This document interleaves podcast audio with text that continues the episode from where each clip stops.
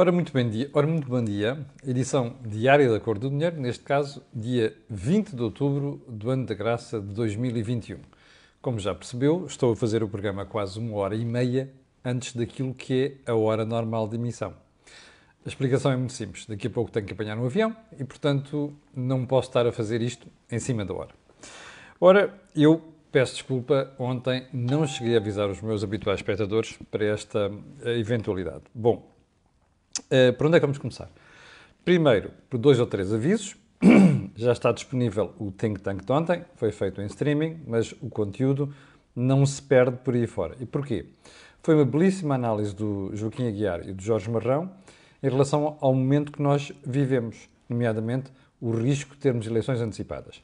E aqui vale muito a experiência de Joaquim Aguiar, como sabe, foi assessor de três presidentes da República. Portanto, conhece estas crises de dentro para fora e de fora para dentro. Segundo o alerta, um, amanhã, porque eu regresso amanhã, uh, vamos ter o PME Global, uma parceria entre a Cor do Dinheiro e a AGAs, vai ser em Coimbra. Um, e já agora aproveito também para lembrar às pessoas que no, na sexta-feira, ao jantar, vamos ter um, um jantar da Associação Empresarial do Minho com alguns convidados, entre os quais o professor Costa e Silva, um, para debatermos aquilo que é a situação do país, nomeadamente um, as dificuldades das empresas. E já agora, antes de irmos à emissão de hoje ainda, quero recordar que este canal tem uma parceria com a Prozis e, portanto, quando você for ao site fazer compras, na saída, se escrever Camilo no cupom promocional, tem um desconto de 10%. Ora, vamos lá então à edição de hoje. E vamos começar por onde? Por este agudizar do conflito entre a Polónia e a União Europeia. Como sabe, os juízes polacos declararam que o direito comunitário não prevalece sobre o direito polaco.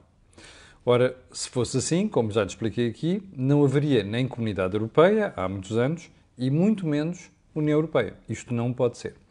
Ora, ontem tivemos mais um episódio deste lamentável, desta lamentável disputa com o primeiro-ministro polaco. Repare, não é um mero membro do governo, é o primeiro-ministro polaco a deslocar-se ao Parlamento Europeu e perante a Presidente da Comissão Europeia e dos outros deputados europeus dizer uma série de disparates. Bom, antes de mais, foi mal educado, porque tinha um, uh, um período de tempo para falar, abusou dele, foi avisado e respondeu de forma idiota. Em segundo lugar, foi para ali repetir toda a cacofonia que já tinha sido avançada nas últimas semanas pelo governo polaco uma coisa absolutamente lamentável. O único, o, único, o único comentário que isto merece é dizer que esperemos que a Comissão Europeia tome medidas de facto e duríssimas contra a Polónia. E, sobretudo, que não se deixe assustar com as ameaças de Polexit. Porque se há país que não tem interesse nenhum em sair da União Europeia, chama-se Polónia a menos que queira ficar encostadinho ali à bota cardada do Sr. Putin. Portanto, não vale a pena a União Europeia assustar-se com estes disparates de que podemos sair e por aí adiante. Aquilo é uma estupidez que tem apenas acolhimento junto do, do, atual poder na Polónia, porque nem a oposição nem o povo polaco está de acordo com estas tontices que estão a sair de Varsóvia. Questão seguinte: muita preocupação dentro do governo quanto à situação política atual.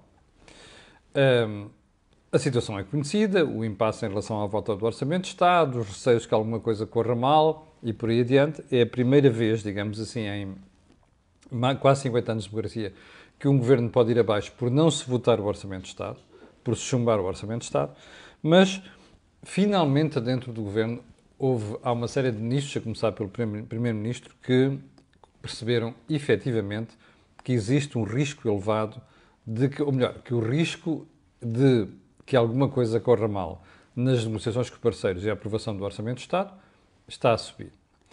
Uh, em que é que essa preocupação se vai traduzir? Para já, em juras de humildade. Ainda ontem o Primeiro-Ministro falava em humildade, como se ele conseguisse convencer alguém da ideia de humildade. Porque, como já expliquei aqui várias vezes, se há pessoa que não é humilde, é o doutor António Costa.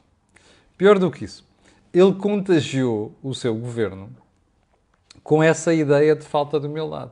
Aliás, se os próprios ministros de António Costa, Eduardo Cabrita é um bom exemplo disso, por exemplo, Mário Centeno era outro, são useiros e vezeiros em falar de alto como se de autênticos pretores se tratasse.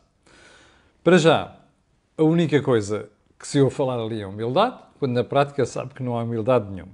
Vamos ver como é que isto vai terminar, se bem que eu continuo convencido que não vai haver crise política nenhuma e o Orçamento de Estado vai acabar por ser votado. Aguardemos. Ponto seguinte, a jogada baratinha, eu dizia, pus aqui barata, mas não é barata, é baratinha de Augusto Santos Silva em relação ao momento político que se vive. O que é que disse o Ministro dos Negócios Estrangeiros?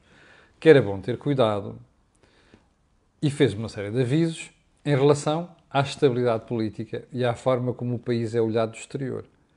Não acredito. Então, uh, o, o Ministro dos Negócios Estrangeiros acha mesmo que uma crise política é suscetível de pôr em causa a posição de Portugal no exterior? Bem, é fantástico ouvir um membro do governo e um socialista dizer isto, não é? Porque parece que quem nunca esteve preocupado com a situação política no exterior é precisamente este governo. Porque não há memória neste momento na Europa de nenhum governo que dormia com a extrema-esquerda. Pior do que a instabilidade política em Portugal, e era bom que o ministro Santos Silva metesse isto naquela cabecinha, ele até nem tem cabelo, é mais fácil, não é? Como eu. É perceber que tudo aquilo que este governo e o anterior andaram a fazer desde 2016, isso sim é, é que é preocupante para a Europa. Porque é a reversão de uma série de reformas que foram feitas, impostas pela Troika e que tiveram um efeito extraordinário na economia portuguesa. Disparo das exportações, aumento do peso nas exportações, hum, limpeza do tecido produtivo, criação de condições na área laboral para que as empresas pudessem crescer. Tudo isto foi conseguido com as reformas da Troika. Ora, o que está a ser feito, que é reverter isto tudo, isso sim é que devia ser objeto de preocupação e de aviso naquela cabecinha do Ministro dos Negócios Estrangeiros. Bom, vamos então aos assuntos de hoje e vamos começar com três pré-temas. O primeiro é Rui Rio fez saber ontem, não foi ele que anunciou, fez saber, saber ontem que se vai uh, recandidatar. Primeiro ponto sobre esta matéria, já vai tarde, como lhe falei aqui ontem. Rui Rio devia ter esclarecido mais cedo se se vai candidatar ou não. Porque o que passa, esta mensagem que passou foi em dois dias aqui a marinar, enquanto pensava no assunto depois do anúncio de Paulo Rangel. E até das notícias de, de candidatura de Paulo Rangel. Segundo ponto. Se aquilo que se passou no Conselho Nacional do PST não foi uma exceção, a situação do Rui Rio é tudo menos favorável. E, portanto, é um risco enorme ele recandidatar-se à liderança do partido nas atuais condições. Podem vir dizer, bem, ah, está bem, mas ele mostra coragem, não sei das quantas. Bom, às vezes a coragem em política não é tudo. E mais, não fica bem em Rui Rio passar recados através do seu diretor de campanha ou lá o que é que é que seja, se vai recandidatar. Estas decisões têm de ser assumidas pessoalmente pelos candidatos. E Rui Rio não fez. É um ponto negativo. Segundo, terceiro ponto. Hum, imagine, até porque, imagine que a luta se radicaliza e que depois nós chegamos às eleições sem que haja dois campos com clara vantagem sobre o outro. Isto fratura o partido. Ora, fraturar o partido em cima de um momento político tão complicado como o atual não é capaz de não ser a melhor coisa. Bom, segundo ponto. Soubemos ontem, pela boca do Bloco de Esquerda, porque parece que ainda não houve reunião com o PCP, que não há acordo entre Governo e Bloco, bloco de Esquerda. É uma versão um bocado diferente daquela que o Sr. Primeiro-Ministro passou ontem. O Primeiro-Ministro dizia: bom, houve avanços. O Bloco de Esquerda diz: uh, não, não há acordo. Bom, nós não sabemos onde é que param as modas, mas uma coisa é certa. Uh, as exigências, aquele conjunto 8 ou 9 pontos, se você for ver, que o Bloco colocou à frente como pré-condição para aprovar o orçamento, é de difícil execução, que é para não dizer impossível. Eu não gosto de falar impossíveis em política, mas de facto aquilo aproxima-se do impossível. Tal é a gravidade das sugestões e das exigências do Bloco. Mas há uma coisa que esta posição esta decisão e, estes, uh, e esta, uh, estes, estas exigências do Bloco já conseguiram. Que o PCP radicalizasse ainda mais a sua posição sobre esta matéria. Se você for ver já as primeiras declarações dos responsáveis do PCP, o que transparece dali é aquilo que era uma exigênciazinha, de repente já vai em duas ou três. Entre as quais, já vamos ver isso a seguir, um agravamento das contas do Sistema Nacional de Pensões e, portanto, das contas públicas, por causa da generalização do aumento das pensões para 2022. Bom, e isto leva-nos ao primeiro ponto um, da conversa de hoje. Porquê? Um, uma das exigências do Bloco, nestas negociações com o Partido Socialista e com o Governo, é que uh, se vá recuperar aquilo que é o corte nas pensões decidido no tempo da Troika para as carreiras contributivas longas. Bom, feitinhas as contas, há pelo menos um jornal de hoje já traz isto, mas as minhas contas apontam para mais de 200 milhões de euros de sobrecusto para o sistema de pensões. Bom, ouviu bem o, número? 200 milhões de euros. Bom, isto soma a outras assistências que o Governo já fez nas últimas semanas, nomeadamente os aumentos na função pública de 0,9%, que vão custar 225 milhões de euros só no aumento, fora todo o efeito carry-over que dá 700 milhões de euros de agravamento. Ouviu bem? Bom, acréscimo de despesa pública. Bom, o problema é que tudo isto acontece já com um problema grave no mercado, na demografia, ou seja, na inversão da pirâmide uh, uh, etária portuguesa, o que vai criar ainda mais tensão sobre aquilo que é o orçamento da Segurança Social. Em cima disto, há tanto no caso do Bloco como no caso do PCP, a reversão das leis laborais, das reformas laborais que foram feitas. Ora, isto não estava inicialmente em cima da mesa, passou a estar. Ora, tanto o Bloco como o PCP sabem que Bruxelas traçou aqui linhas vermelhas. O governo não tem coragem de o dizer, e é pena, porque o país ficaria a saber que não é uma exigência apenas de, de políticos portugueses, é uma exigência europeia o não mexer nas leis laborais e, já agora, não contribuir para o desequilíbrio do sistema de pensões. É pena que não tenha dito. Percebe-se porquê. O governo não quer dar aquela ideia de que, ah, estão-nos a impor coisas do exterior. Mas a verdade é que essa é a imposição do exterior. E era bom que Portugal soubesse isto, que é para não haver decisões idiotas ou exigências idiotas como esta do Bloco de Esquerda e do PCP.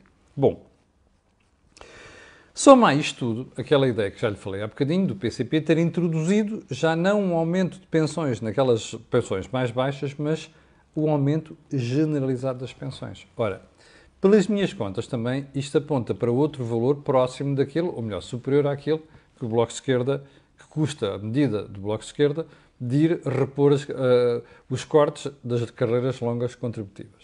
Bem, onde é que isto nos deixa? Numa desgraça.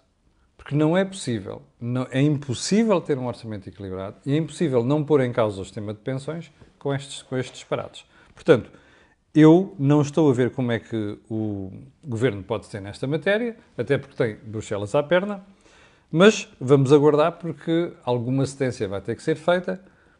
A questão é saber quanto. E este quanto, para mim, é que vai ser o elemento que vai decidir se vale a pena ter orçamento como ele está a ser negociado, ou se vale a pena chumbar tudo isto e irmos para eleições. Eu sou daquelas pessoas que acho que as eleições fazem parte da democracia e, portanto, para mim não é um susto, de um momento para o outro, virmos a ter eleições. Bom, ponto seguinte, vamos andando, matéria que eu falei aqui ontem. Como você se recorda, ontem disse aqui que tinha perdido, olha, tinha muito pouco respeito pelos ambientalistas. Houve gente que ficou chateada comigo, mas hum, já vai perceber porque é que eu disse isto. É que os ambientalistas, as declarações ao, ao Jornal Público de onde é que eu fui ver, fui ver, vieram dizer agora que o aumento dos combustíveis é inevitável, aspas, e vai doer. A sério? Primeira pergunta. Só descobriram isto agora, nesta semana? Outubro de 2021? Não perceberam isto quando a Europa começou a decidir precipitadamente a descarbonização total das economias? Não perceberam isto quando se começou a falar de eletrificação? Não se percebeu isto quando, de um momento para o outro, teve que se optar pelas centrais a gás como complemento para aquelas centrais, nomeadamente a carvão, que estavam a fechar? É óbvio que tudo isto faz sentido. A questão é a dimensão e a rapidez com que foi feito. Bom, os ambientalistas não perceberam isto quando o governo introduziu a taxa de carbono e esta taxa foi sendo agravada nos últimos anos. Ainda há dias o Primeiro-Ministro disse que não ia se ter nesta matéria. Recordam-se disto? Bom, estes senhores são de uma desonestidade profunda. Uns são ignorantes, nem sequer se aperceberam da dimensão disto. Outros são profundamente desonestos. Quem tem dois dedos de testa entre os ambientalistas e os decision makers públicos estavam fartinhos de saber que era impossível acelerar a descarbonificação das economias sem ter estes custos para o consumidor. Bastava apenas que de um dia para o outro tivéssemos um disparo do preço do petróleo e um disparo dos preços do gás. Que foi aquilo que aconteceu. Portanto, virem dizer isto agora, quando deviam ter avisado o país, sobretudo os consumidores, que parecem muito preocupados, percebe? Já agora também não percebo porque é que a DEC não falou no assunto aqui há, uns, aqui há uns tempos, já que estamos a falar que Malta gosta muito de falar em nome dos consumidores. Não consigo perceber porque é que estas instituições não tiveram o cuidado de avisar as empresas, os extraídos e os consumidores para o problema que a gente estava a criar. E agora está tudo preocupado, com o tio ou tio, porque de um momento para o outro pode haver falências de empresas, porque vamos passar um inverno sem aquecimento não sei o quê, porque os preços vão disparar por aí fora e porque se torna impossível andar de carro e coisas do género. Bom, acresce que nós estamos perante uma situação em que o regresso das pessoas à economia com o fim da história dos uh, teletrabalho, não sei das quantas, as pessoas têm medo de andar de transportes públicos e, portanto, usam cada vez mais o automóvel, razão pela qual você percebe que as filas neste momento estão piores do que estavam antes da pandemia. Portanto, fica esta nota. Isto é desonestidade pura. O país merecia que tivesse sido informado de tudo isto que ia, que ia acontecer. O pessoal teve caladinho. Bom, ponto seguinte. Nós estamos com, já com algum tempo. Hum, uma pergunta que alguns espectadores me têm feito uh, nas últimas, uh, nos últimos dias. Porquê é que Marcelo anda tão interventivo? Ele fala todos os dias. Tem dias em que fala duas vezes por dia. Ao que, indica, ao que tudo indica, ontem anunciou que vai resguardar-se um bocadinho. Já disse o que tinha a dizer, não sei das quantas. Bom, ele já percebeu que anda a falar demais. E, sinceramente, acho que Marcelo anda a falar demais. E a pergunta que alguns espectadores têm toda a razão de ser: porquê é que Marcelo é tão interventivo? Porquê é que acordou de um momento para o outro? Eu tenho uma explicação para isto. O Presidente está muito preocupado com a imagem do seu mandato. O Presidente cometeu uma série de erros. Logo na segunda legislatura de António Costa. Primeiro, passou a primeira aos abraços, aos beijinhos, como se não tivesse a acontecer nada. O governo andou a fazer disparates na frente orçamental, disparates, disparates na frente das pensões, disparates na frente de, de, das leis laborais. Não fez reforma nenhuma e Marcelo não disse nada.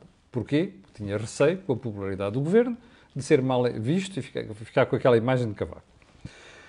Quando houve eleições em 2019 e o PS não conseguiu maioria absoluta, como era previsível, Marcelo também não exigiu um acordo escrito como Cavaco tinha exigido ao Bloco, ao PCP e ao PS. E a argumentação na altura foi: ah, porque agora o PS ganhou as eleições, não aconteceu na altura, isso é bullshit, não, interessava para nada. Marcelo devia ter exigido um acordo escrito. E o que é que ele está a perceber agora? Que aquela pessoa que falava em estabilidade e que andava a garantir a estabilidade de braço dado com António Costa, a vida está-lhe a correr mal. Porque bastou apenas duas ou três mais notícias na área económica para toda a gente pôr as garras de fora. Os sindicatos, os CGTPs, os, uh, os, os, médicos, os enfermeiros, os farmacêuticos, por aí adiante. E isto começa a criar no país uma situação de fim de ciclo, uma imagem de fim de ciclo. Ora, Marcelo está colado a esta imagem de fim de ciclo e de instabilidade. E o Presidente, é por isso que anda para aí com estas ameaçinhas, se não houver orçamento, eu dissolvo a Assembleia da República e vamos para, para eleições. Bom, isto são desculpas de mau pagador, isto é a má consciência de quem fez um péssimo trabalho nessa, nesta, nesta área e está a chegar a uma situação em que quer salvar o seu mandato. Aliás, há uma previsão que lhe vou fazer. Marcelo vai ser o único presidente na história da Terceira República em que vai ter um governo com duas legislaturas em que não fez uma única reforma estrutural. Ora, um dia, quando se fizer a história portuguesa recente, isto vai cair na responsabilidade de Marcelo. Zero de reformas estruturais. Bom, como não temos tempo a ver aqui mais nada, eu vou só passar para a frase da semana. E a frase da semana é do professor Marcelo Belo de Souza. O que é que diz ela? Portugueses não perdoariam mau uso do Plano de Recuperação e Resiliência. Não sei onde é que o Presidente da República foi buscar isto é que os portugueses perdoam tudo e mais alguma coisa. Todos os disparates possíveis e imaginários a governantes. E, portanto, o mau uso do PRR desta vez não vai ser exceção. Portanto, se o Presidente da República quer fazer ameaças, ou uh, sugestões ou pressão para o PRR ser bem aplicado, é muito simples. Escolha outros alertas. Este não cola. Chegamos ao final do programa de hoje. Quero agradecer às 1.500 pessoas que estão em direto, a esta hora da manhã. Quero pedir a estas pessoas e outras que vão ver aquilo que peço sempre, que é colocarem um gosto e fazerem partilha nas redes sociais. Já percebeu porquê? Aquilo que houve aqui, não houve em mais sítio nenhum. Obrigado, com licença, e até amanhã, a partir de Barcelona. Com licença.